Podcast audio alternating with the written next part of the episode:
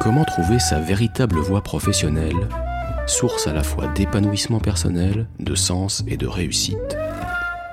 Je suis Jean-Marc Philippot, coach d'entrepreneurs et de profils atypiques. Dans Décalage, je vous fais rencontrer des personnes en recherche de la vie bonne pour elles-mêmes, ou bien qui accompagnent autrui dans une telle recherche. Des personnes qui vous inspireront et vous feront gagner un temps précieux dans la découverte, la construction de votre propre chemin ou de votre reconversion, selon vos talents, désirs et valeurs. Parce que la vie est trop courte pour tourner tel un hamster dans sa roue. Et maintenant, que vais-je faire? Pourquoi suis-je fait? Qu'est-ce que je fous là? Qu'est-ce qui me rendra heureux et épanoui? Ces questions sont un peu au, cœur de ce podcast. Hein. Et maintenant, que vais-je faire? Petit manuel d'audace et de sagesse, c'est aussi le titre d'un livre, publié l'an dernier par Stéphane Dieutre aux éditions Alizio. Stéphane Dieutre, que j'ai le grand plaisir de recevoir aujourd'hui. Bonjour Stéphane. Bonjour Jean-Marc. Stéphane, tu es aujourd'hui coach et tu es également le fondateur de l'Institut Aristote et tu as eu un parcours euh, très varié. Tu as une formation d'école de commerce, puis tu as travaillé beaucoup dans le, conseil, dans l'innovation également. Tu t'es formé comme coach et je crois également aussi comme thérapeute. Mais peut-être euh, avant d'aller plus loin, je vais te laisser te présenter plus en détail euh, de la manière qui te conviendra. Merci, oui. Je suis euh, aujourd'hui coach et donc euh, fondateur de l'Institut Aristote, on en reparlera. Euh, donc un institut qui propose une approche particulière de coaching.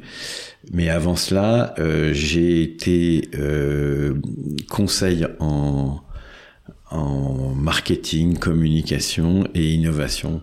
Donc j'ai mis un, un grand temps euh, à trouver euh, la voie qui me correspondait. Parce qu'avec le recul, le marketing, la communication, tu te dis mais qu'est-ce que je suis allé faire dans cette galère? Pas tout à fait parce que euh, comme peut-être on, on, on, va le développer, euh, c'est ce parcours a permis de visiter différentes euh, facettes de moi. Et, et, je crois que le premier réflexe que j'ai eu euh, en sortant de d'une école, donc l'ESSEC, euh, qui est vraiment destinée souvent à, à, rentrer dans les très grandes organisations, j'ai senti que aller vers la communication euh, m'ouvrait la possibilité de développer chez moi une forme de créativité euh, qui se serait peut-être éteinte dans d'autres euh, dans d'autres domaines. Si on si nous sommes si nous nous parlons aujourd'hui dans, dans le cadre de cet épisode, c'est parce que j'ai lu ton livre quand il est sorti l'an dernier que ce livre en fait m'a m'a beaucoup parlé. Alors il m'a parlé euh, pour mon passé, c'est-à-dire que j'ai reconnu dans, je me suis reconnu dans ce que tu écrivais à propos de toi, à propos de ton passé ou à propos de certains de tes clients. Je me suis, je me suis reconnu moi, Jean-Marc, il y a 10 ans ou il y a 20 ans ou il y a plus que ça même. Et il m'a parlé aussi pour maintenant parce que j'irais ce travail de, recherche euh, de sa propre voix, de sa juste voix, de sa place, de euh, de son rôle sur Terre. Enfin, moi je considère que c'est quelque chose qui n'est qui est toujours en devenir, qui n'est jamais euh, achevé. Et alors, il y aurait beaucoup à dire euh, sur ton livre. Euh, après, dans la durée de, de, cet épisode, euh, moi, je souhaiterais, pour nos auditeurs, peut-être qu'on se focalise sur... Euh, c'est mon parti pris, sur les deux chapitres qui, personnellement, m'ont le plus parlé. Donc, il y en a un qui s'intitule, je crois, Jouer la polyphonie. Alors, étant musicien, ça m'a encore plus parlé. Et puis un autre sur lequel on ira sans doute dans un deuxième temps, autour de découvrir sa part d'ombre. Et donc la, notion de polyphonie, en fait, euh, ce que j'en ai retenu, hein, c'est que finalement, je suis, chacun de nous est un orchestre euh, composé d'un certain nombre de musiciens, où tu parles de personnages, de personnages talents, euh, chacun étant une partie de nous-mêmes, une partie de ce que nous avons apporté au monde, et que à un instant donné de notre vie, bah, certains de ces personnages s'expriment pleinement, d'autres un petit peu, puis d'autres sont absents ou voire réprimés ou punis ou, euh, ou, juste euh, encore à découvrir.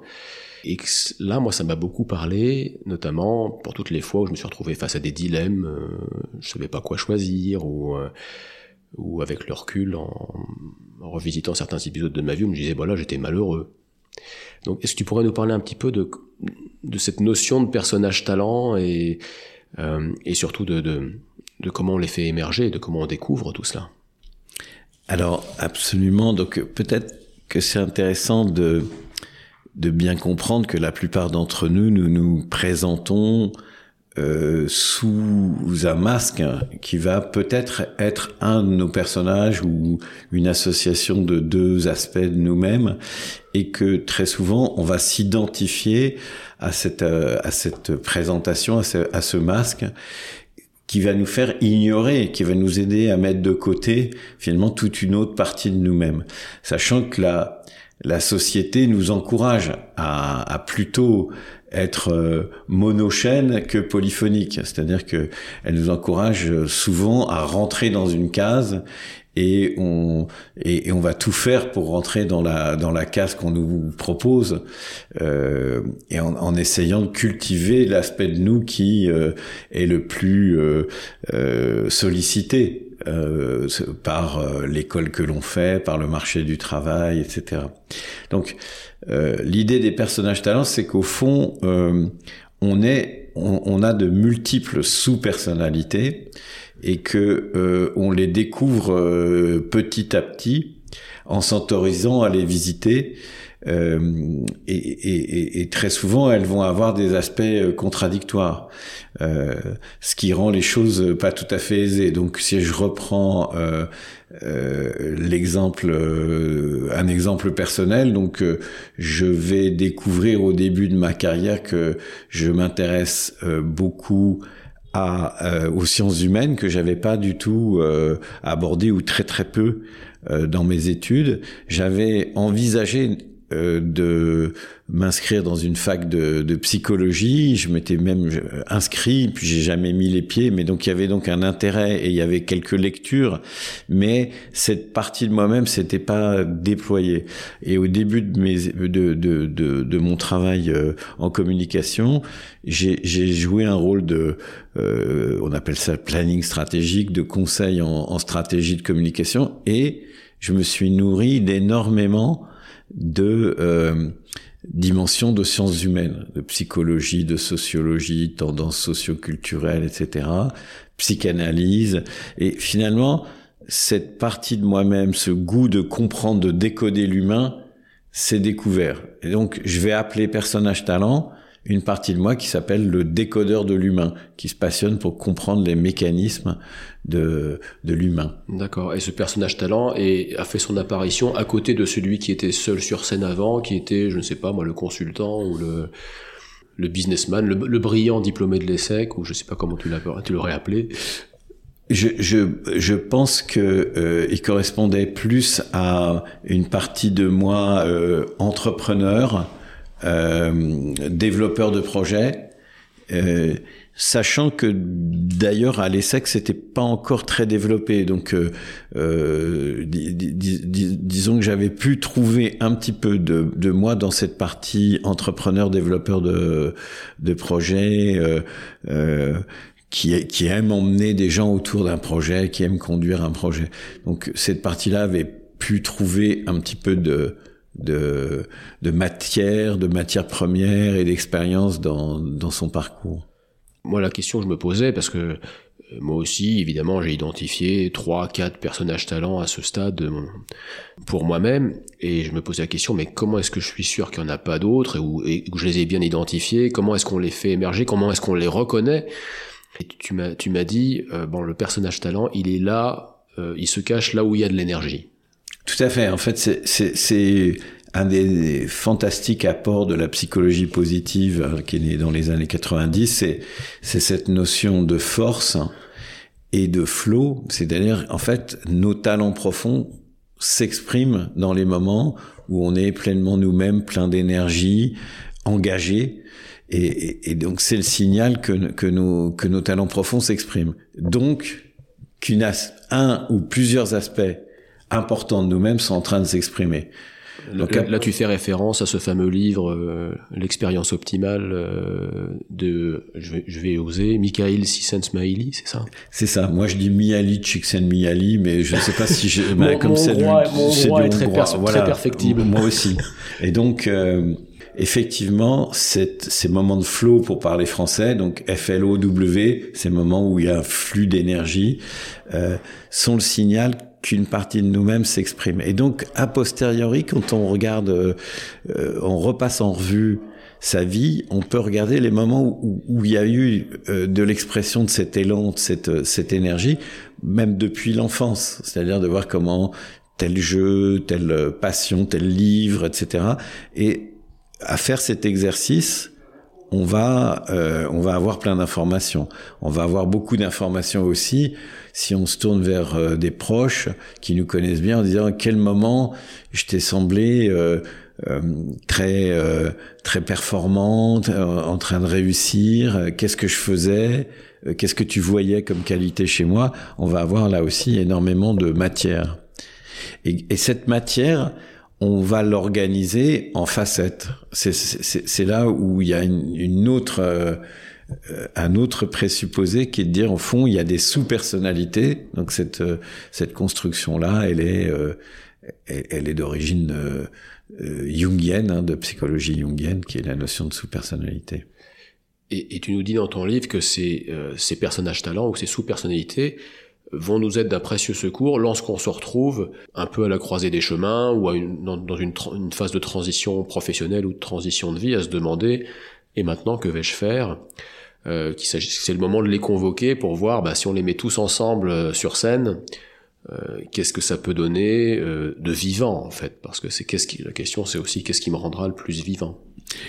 Absolument c'est qu'est-ce qui qu'est-ce qui me met en énergie qu'est-ce qui me met en vie et euh, et donc effectivement, au moment où je me pose la question et maintenant que vais-je faire, euh, il est bon euh, d'avoir cette connaissance profonde de ces différents aspects pour pouvoir avoir une forme de grille de lecture de la situation. C'est-à-dire, si j'ai différents aspects de moi dont je suis conscient et qui souhaitent s'exprimer, c'est un petit peu comme si j'avais une équipe euh, j'ai une équipe où, si je reprends la métaphore du début, c'est-à-dire j'ai un orchestre avec différents musiciens et tous ont envie de jouer. Et s'il y en a un qui se qui se tait, il y a quelque chose de moi qui est un peu amputé, qui est un peu endormi et euh, qui me permet pas de vivre à plein ce que je suis. Tu disais tout à l'heure que jusqu'à peu de temps, c'est en train de changer, hein, mais jusqu'il y a quelques années, en tout cas en France, professionnellement, on valorisait surtout les parcours bien linéaires, c'est-à-dire la personne qui, depuis l'âge de 20 ans, voire même avant, avait une, une cohérence apparente, euh, sans faille dans son parcours, dans ses différentes études et, étapes professionnelles. Et ce que tu me disais, c'est qu'en fait, euh, même derrière le parcours apparemment le plus linéaire, il y a un, déploiement de, de, de, de, différents aspects et que, et que finalement, bon, un, un parcours linéaire, enfin soi-disant linéaire reste toujours une, une construction a posteriori en fait. Oui, parce qu'en fait, quand on le regarde et donc euh, quand on accompagne les personnes et qu'on pose la question de ce qu'ils faisaient, ce qu'ils aimaient faire, on s'aperçoit que c'est beaucoup plus riche et subtil que euh, le CV. C'est-à-dire le CV va, va décrire un poste, euh, des missions, mais pas forcément la réalité de tout ce qui se fait euh, dans une journée, dans une semaine. Donc, euh, un exemple qui, qui, peut être intéressant, c'est euh, l'exemple du, du, de quelqu'un qui est dans un service de comptabilité ou de contrôle de gestion et qui est celui qui fait interface avec le reste de l'entreprise. Donc, c'est pas du tout marqué dans son job. Son job, c'est comptable, contrôle de gestion. Euh, et, euh, et, en fait, l'équipe et, le système font que petit à petit, il se porte à l'endroit de l'interface entre ce service et puis euh, le monde extérieur et qu'en fait il devient porte-parole communicant de ce service. Donc ce, ce, titre ne lui a pas été mis dans son dans sa dans sa feuille de, de route. En revanche, il s'y épanouit et puis tout le monde comprend qu'il est bon et que ça rend un service. Donc ses talents rencontrent un besoin et s'expriment et, et, et vont donner une couleur tout à fait différente à son travail puisque c'est celui qui explique les chiffres, c'est celui qui euh, accueille les demandes, c'est celui voilà. Et, et, et en fait, c'est tout un aspect de lui-même qui va être justement euh, dans la relation, dans la communication, dans la pédagogie, qui, qui vont s'exprimer. Et, ce que je trouve super intéressant dans cet exemple, c'est que le passé, c'était le passé du taylorisme. En gros, ce que cherchaient les, les grosses organisations, c'était des personnes idéalement interchangeables pour un poste donné, bah tiens, voilà, j'ai un contrôleur de gestion produit générique, et que de plus en plus, les organisations ont compris que c'était intéressant, y compris dans leur propre intérêt, de valoriser l'authenticité, c'est-à-dire pas, juste pour l'épanouissement de la personne, mais aussi pour la, la performance de l'entreprise. Et que justement, ce qui va faire cette authenticité, c'est la couleur particulière de, que va exprimer ce contrôleur de gestion pour, pour rester dans ton exemple. Oui, alors, notamment, euh, donc d'abord, ce modèle très industrialisé, très normé du taylorisme, il a commencé un petit peu à, à, se fatiguer, euh, euh, notamment quand on a compris que c'était intéressant que les gens contribuent, que les gens discutent, que qu'on peut améliorer les processus, la qualité du travail, etc. Donc, a un petit peu moins penser la personne euh, comme euh, un rouage, mais un petit peu plus euh, l'accueillir dans sa richesse humaine. Ce qui change beaucoup la donne, c'est ces entreprises qui ont conscience qu'elles sont bâties sur des talents, ce qu'on appelle les talent companies, et donc qu'elles doivent retenir et déployer les meilleurs talents dans un domaine. À ce moment-là, ils sont conscients que ce n'est pas seulement en les formant, mais c'est aussi en les épanouissant. Ce qui est euh, et, et, que c'est à cette condition qu'ils vont avoir le meilleur de la personne et que de ce fait ils ont commencé à cultiver la capacité d'accueillir la personne dans sa singularité et même d'essayer de tirer parti de cette singularité. D'où, cette question qui a émergé dans les dans les entretiens d'embauche euh, dans le monde, c'est qu'est-ce que vous allez apporter de singulier et d'unique à notre euh, à notre entreprise? Pourquoi on va vous engager vous? Qu'est-ce que vous allez donc euh, de, d'essayer de déceler cet apport particulier de chacun. Et ce que tu dis aussi, c'est que en fait chaque aspect de soi, donc chacun de nos personnages talents, aide à faire grandir les autres, que tout cela interagit, et que finalement c'est la, c'est la, la, combinaison, la possibilité de combiner à un instant donné nos 3, 4, 5, je sais pas jusqu'à combien tu montes d'ailleurs, euh, personnage talent qui va, qui va maximiser notre, notre puissance, notre rayonnement, notre, notre, notre vitalité.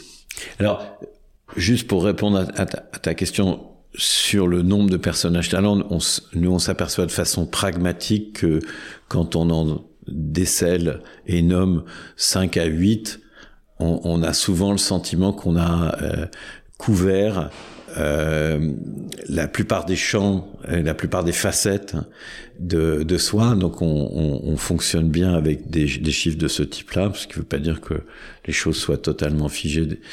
Euh, donc euh, évidemment, euh, l'idée c'est d'accueillir la singularité de chacun, mais pour revenir à la, à, la, question, donc le système des personnages talents est un écosystème. Donc on pourrait utiliser aussi la métaphore de la permaculture, c'est-à-dire que euh, quand, quand, quand, tout va bien et quand on a laissé se déployer au mieux cet écosystème, chaque variété euh, va euh, permettre à l'autre de mieux euh, grandir, de mieux s'épanouir, etc. Donc on, on a un, un, un genre de d'intérêt, c'est-à-dire que plus se déploie chaque partie de nous-mêmes, plus elle enrichit le jeu collectif et plus elle stimule le jeu collectif.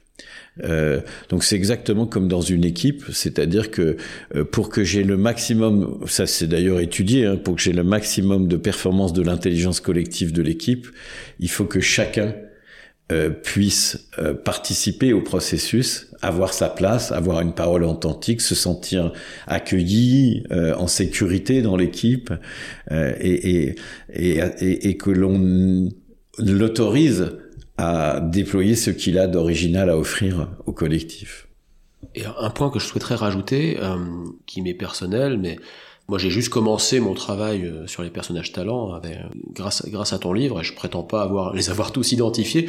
mais j'en ai déjà identifié euh, trois, quatre. Alors il y en a, il y en a genre au moins deux qui peuvent être assez proches des tiens, l'entrepreneur ou le compétiteur, et puis le décodeur de l'humain. Euh. Puis après il y en a d'autres. Moi il y a l'artiste ou le showman. Enfin il y en a. Et en fait je me suis rendu compte a posteriori, je me dis en fait finalement là telle phase de ma vie où j'étais bon pas très pas très heureux, pas très épanoui dans, dans mon boulot, puis peut-être ailleurs c'est bah en fait il y en avait un qui avait pris le pouvoir et puis et puis les autres qui étaient qui étaient rejetés dans l'ombre qui avaient plus tellement droit à, à, l'expression. Donc depuis, euh, je voulais partager ça avec euh, nos, auditeurs. Moi, c'est une sorte de guide. Tiens, dans ce que j'ai prévu de faire dans les prochains mois, est-ce que les, les, les, quatre personnages talents identifiés, ils, ils, ont leur place, ils vont être contents, ou bien, bien est-ce qu'il y en a un qui va être mis au placard? Absolument, c'est vraiment euh, une grille euh, de, euh, de réflexion, de décision, et je dirais aussi euh, plus de manière beaucoup plus pragmatique de une façon de piloter son son, son niveau d'épanouissement et d'accomplissement parce que euh, le signal effectivement d'une baisse d'énergie, d'un désintérêt, d'un ennui ou carrément d'un moment euh, de dépression ou de euh, ce sont des signaux que l'on peut analyser à l'aune des personnages talents. C'est-à-dire, est-ce qu'un de mes personnages ne peut pas s'exprimer dans la situation? Est-ce que les besoins de chacun des personnages, parce que chaque personnage, chaque facette a, des besoins propres hein, et des aspirations propres. Donc, si on a ignoré euh, ces besoins, ces aspirations, euh, il va l'écosystème va commencer à, se dérégler. Euh, il va y avoir euh, hmm. une, une, souffrance de, de, de, quelque chose qui ne se réalise plus qui ne s'épanouit plus, euh, qui va qui va arriver. Alors soit c'est un petit signal et le réglage se fait assez rapidement en disant bah oui tiens j'ai j'ai j'ai euh, pas permis à cet aspect de moi-même de vivre depuis un moment euh, et, et, donc je vais faire les choses un peu différemment. Je vais faire différemment. Donc pour prendre des exemples très simples, donc ça peut être tout simplement un besoin d'un des personnages qui n'est pas respecté. Donc moi je vais pas, je vais avoir dans mes personnages un, genre de sage bienveillant qui aime euh, écouter les autres, les comprendre euh, en profondeur, mais aussi avec un peu de légèreté et d'humour. Cette partie de moi-même, pour qu'elle soit euh, pour qu'elle fonctionne, elle a besoin d'avoir des moments d'intériorité, puisqu'elle est beaucoup dans le lien avec l'autre. Si je ne ménage pas ces moments d'intériorité qui peuvent être des promenades seules, qui peuvent être des petits temps de méditation, des, etc., qui permettent de, de revenir à, à, à soi-même dans son intériorité, ce personnage va plus avoir euh, suffisamment d'énergie euh, pour jouer son rôle. Alors ça c'est un premier cas ou deuxième cas c'est s'apercevoir parce que je suis à la fois euh, entrepreneur et euh, coach que pendant quelques semaines, je ne suis plus qu'un entrepreneur manager parce que je, mon agenda m'a bousculé, etc. Je n'écoute plus, je ne suis plus dans le lien avec l'autre et je souffre de ça parce que euh, une partie de moi-même a, a, besoin de s'exprimer dans cette dans cet accompagnement, de cette écoute. Alors, tu disais tout à l'heure que cette notion de, de, de personnage talent ou de sous-personnalité, ça venait de Jung. J'ai l'impression que tu as beaucoup visité Jung. Et il y a une autre, une autre notion, en fait, un autre chapitre de ton livre que, dont j'aimerais qu'on parle maintenant, euh, qui est euh, le chapitre dont le titre est, je crois, euh, Explorer sa part d'ombre qui est une autre, euh, une autre notion euh, typiquement jungienne. Qu'est-ce que ça va nous apporter? Déjà, qu'est-ce que ça va nous apporter? Et, comment on fait?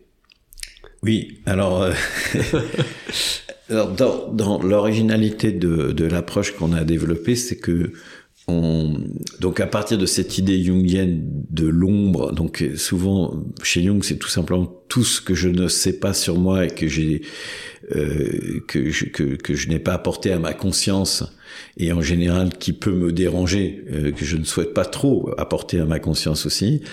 Euh, après, nous, on a euh, adapté, je dirais, cette, cette notion en, en parlant de, des pardons de chacun de nos personnages. Donc, c'est aussi le retour du refoulé chez Freud. C'est un peu le, le risque si on refoule dans l'ombre? Oui, c'est ça. C'était bien entendu Freud et Jung ont, ont, commencé. Enfin, Jung a commencé auprès de Freud, donc il est très, il a repris beaucoup d'idées euh, de la psychanalyse freudienne.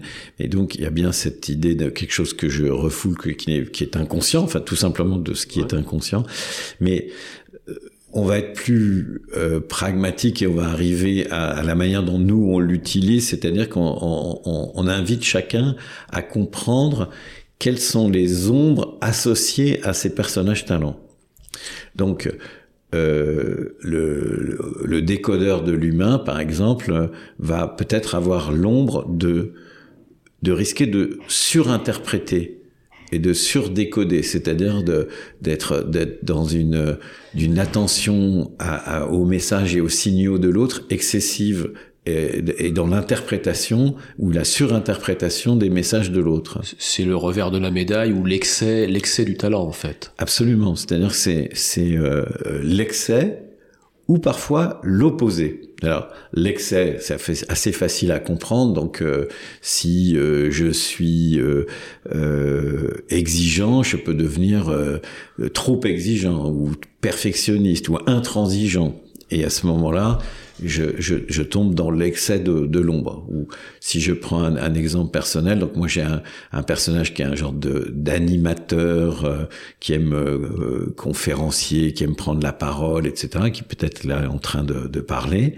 Bah, il a euh, comme comme moteur et comme ombre le besoin de reconnaissance. Donc le besoin de reconnaissance, ça peut être un, un, moteur extraordinaire et ça peut être une ombre puisque euh, si euh, j'ai le sentiment euh, d'ennuyer la salle et, que je doute de mes propos et que je commence à, à, m'inquiéter, à perdre en énergie, à ce moment-là, l'ombre du besoin de reconnaissance me joue des tours. Mais si c'est simplement un moteur pour écrire un livre ou faire une conférence, ça peut être extraordinaire. Donc c'est c'est la conscience de l'excès.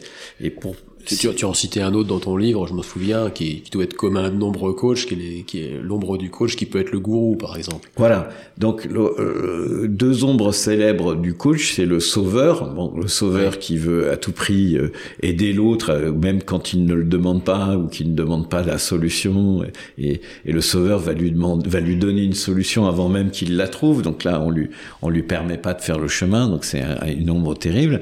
Et puis une autre ombre euh, qui me concerne, c'est euh, peut-être le désir de prendre un pouvoir sur l'autre ou sur les autres à travers sa position de, euh, de sage, d'accompagnant. Donc c'est la position du gourou. Et euh, évidemment, la, la, la, position du gourou, elle est tentante, hein, puisqu'elle vous donne un, un, potentiellement un pouvoir que, que, vous pouvez utiliser. Et donc, l'intérêt de prendre conscience du personnage, c'est euh, de, de, de, prendre conscience que dans l'énergie qui m'alimente, et peut-être qui m'a conduit à écrire un livre ou à faire école, etc., il y a cette énergie du gourou. Si elle est consciente d'elle-même. Si je l'apprivoise, je, je, peux voir les dangers et à quel moment, sur le plan des valeurs, sur le plan de l'éthique, sur du comportement, je vais euh, rompre avec les valeurs qui sont importantes pour moi.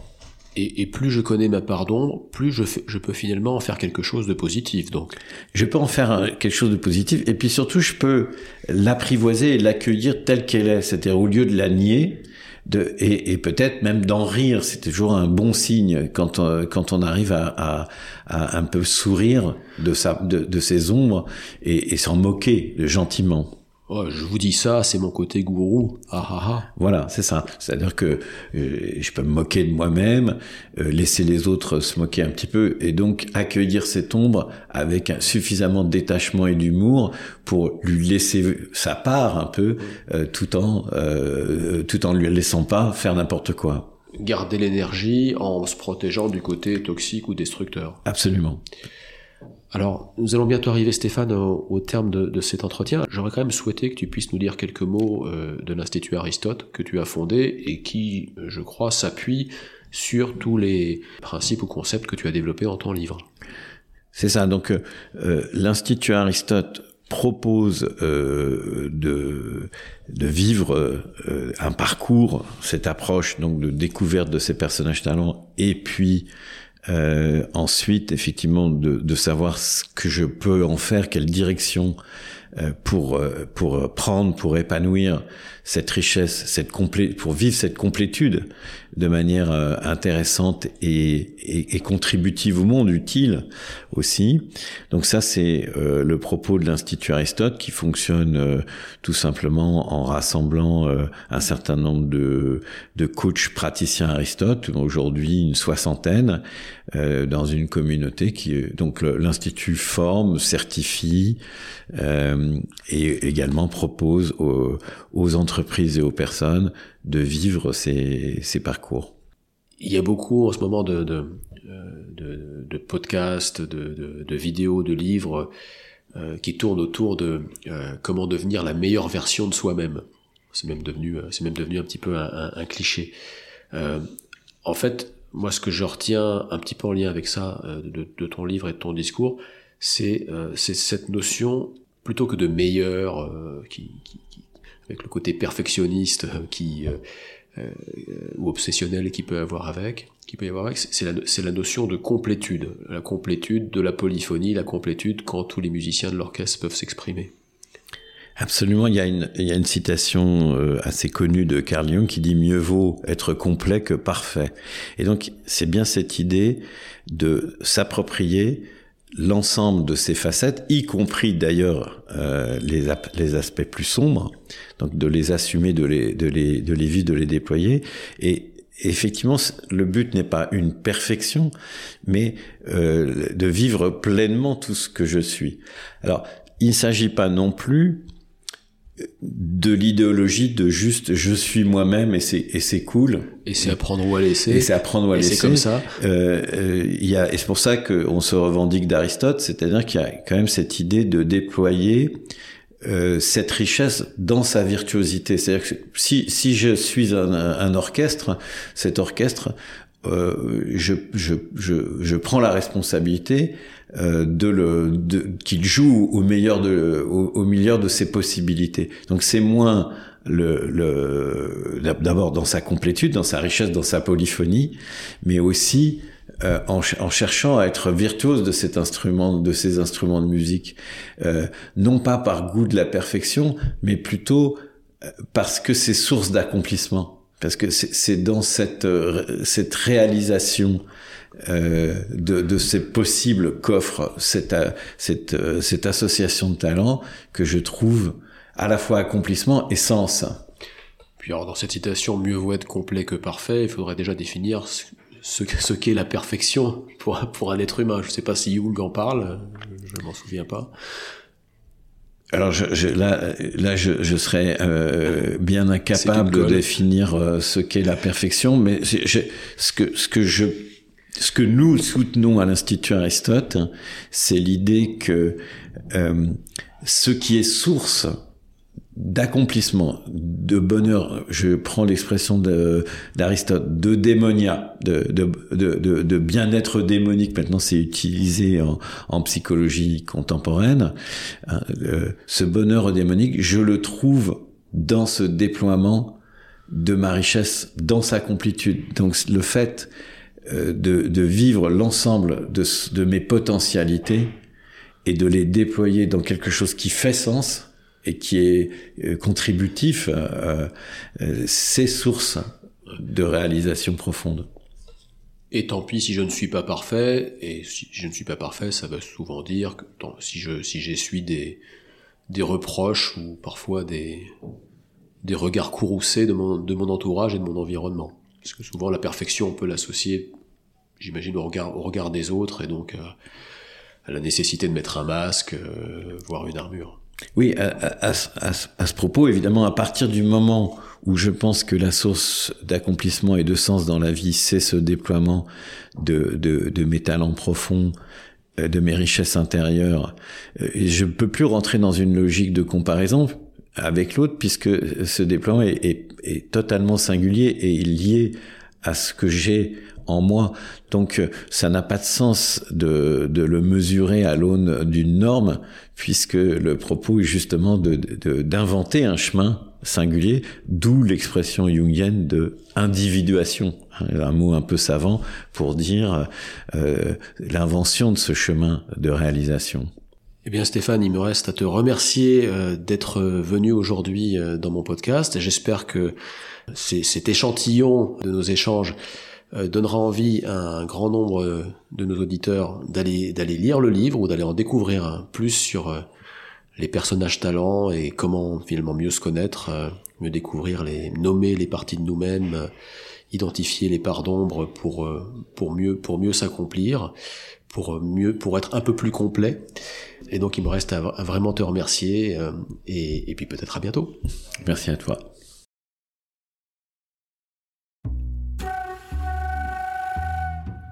Si vous avez aimé cet épisode, notez ce podcast sur votre plateforme d'écoute, Apple Podcast, Spotify, Deezer ou autre, et commentez-le, en particulier si vous utilisez Apple Podcast. Cela nous aidera en effet à progresser en termes d'audience. N'hésitez pas non plus à me faire part de vos commentaires ou à me suggérer de nouveaux invités en me contactant par email ou bien via LinkedIn. À très bientôt!